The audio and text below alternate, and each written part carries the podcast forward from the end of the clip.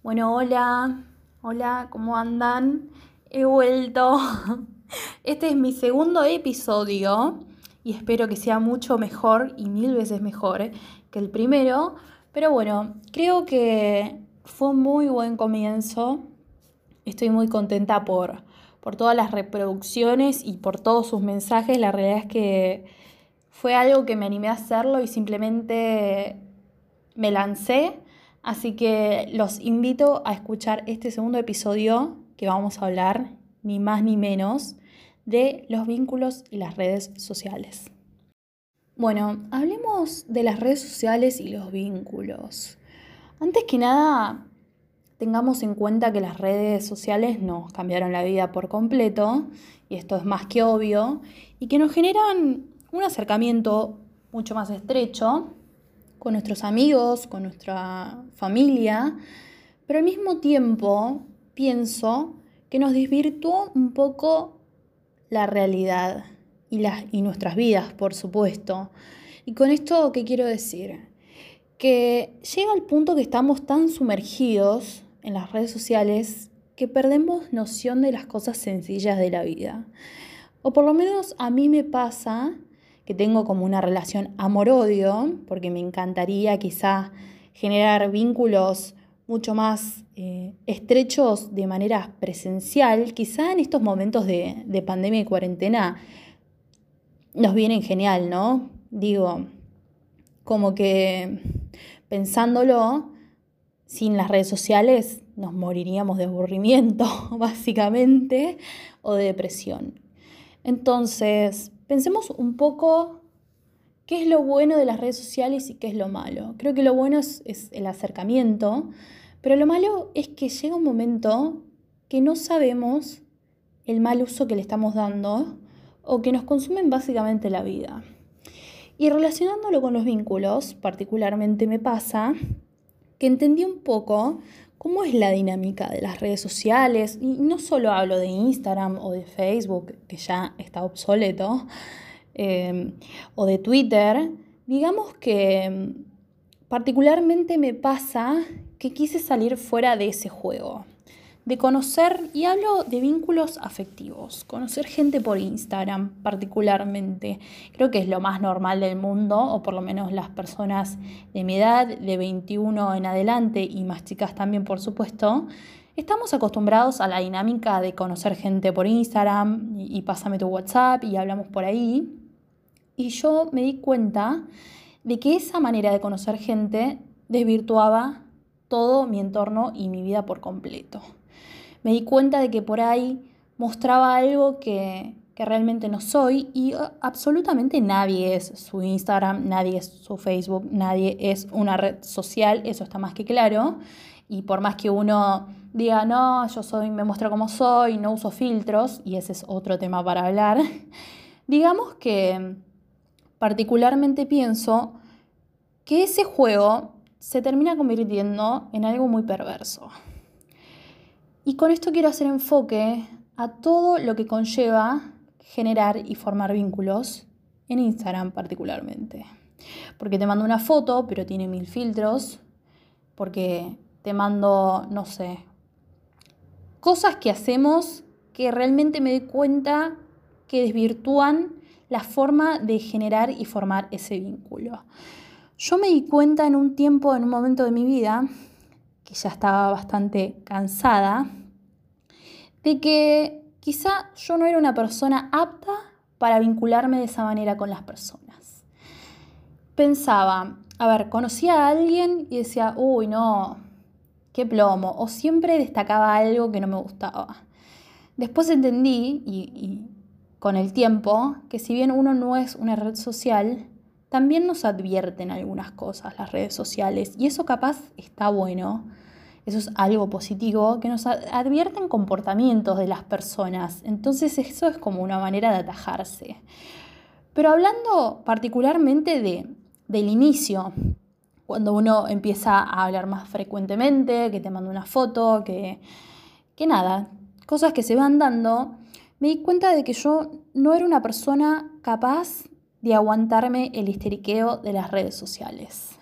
Sí, estamos todos sumergidos en esa, en algún momento caímos, pero cuando salís de eso, créanme que realmente te empezás a valorar como persona.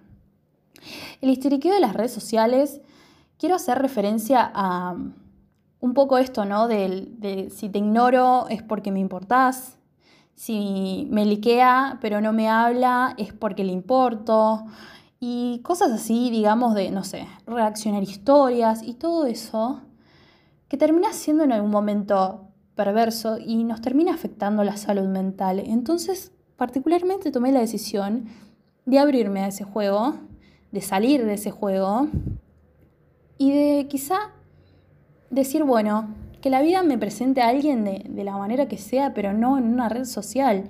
Yo siempre me muestro muy auténtica y siempre publico un montón de giladas y la gente siempre piensa que te conoce porque te tiene en Instagram o porque te tiene en alguna red social.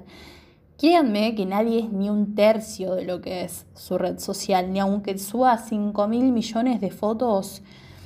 Me parece que eso es un tema para tocar en otro podcast, en otro episodio.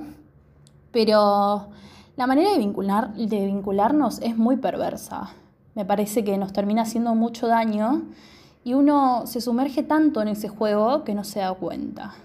Que subís una foto con, una barrita para que te pongan corazones y eso ya empieza a jugar mucho con el autoestima de uno. Y a mí me pasó de que decía, che, ¿por qué no, ¿por qué no se me da esto? ¿Por qué no?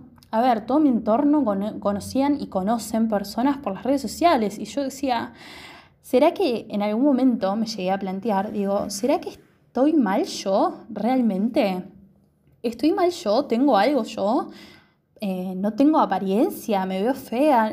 Me hacía dudar de mi persona y nada, lo pienso en ese sentido, ¿no?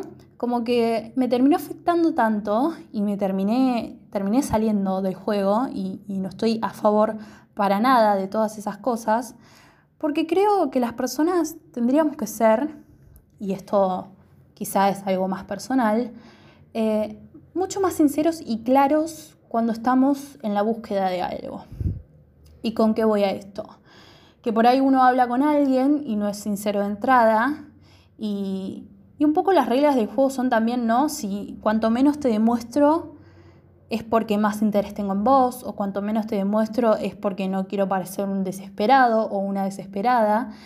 Y, y creo que la sinceridad nos lleva a buen puerto de entrada, de, a ver, para comenzar. Y eso a nadie le gusta. Yo siempre fui una persona muy sincera con todo mi entorno, eh, sea cercano o no. Cualquier persona que tenga contacto conmigo sabe que, siempre hablo desde la sinceridad.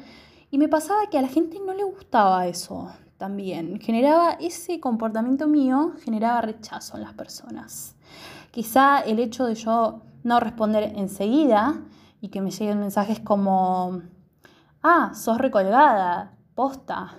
Y yo tipo, tengo una vida atrás de Instagram, no puedo estar todo el día con el celular, estudio, hago miles de cosas, bueno, ahora hago podcast, pero la gente piensa que uno tiene que estar a su, disposición todo el tiempo. Y eso me parece que es terrible. También como mostrar la conexión, ¿no? ¿Qué te importa si estoy conectado o no? No te quiero responder. La gente termina siendo sumisa de este juego y termina siendo muy grave. Tengo miles de anécdotas para contar de cosas que me han pasado por las redes sociales, personas que he conocido y después se ha concretado un encuentro y quizá nada que ver. Pero quizá destaquemos un poco eso. Lo positivo es que por ahí podemos advertirnos de ciertos comportamientos. Y lo negativo es casi todo, básicamente. Creo que ningún vínculo, es muy difícil generar un vínculo que sea en una red social y que no comience desde la sinceridad, básicamente. No sé qué pensarán ustedes, pero para mí la sinceridad es, es la base para todo y las ideas claras de entrada también. Entonces, sumergirme a ese histeriqueo realmente me hacía mal y me hacía dudar de mi persona. Pero con esto quiero concluir y contarles un poco que las redes sociales a veces terminan siendo conexiones y conectores de buenos puertos. tengo una experiencia propia actualmente, pero no es lo más normal.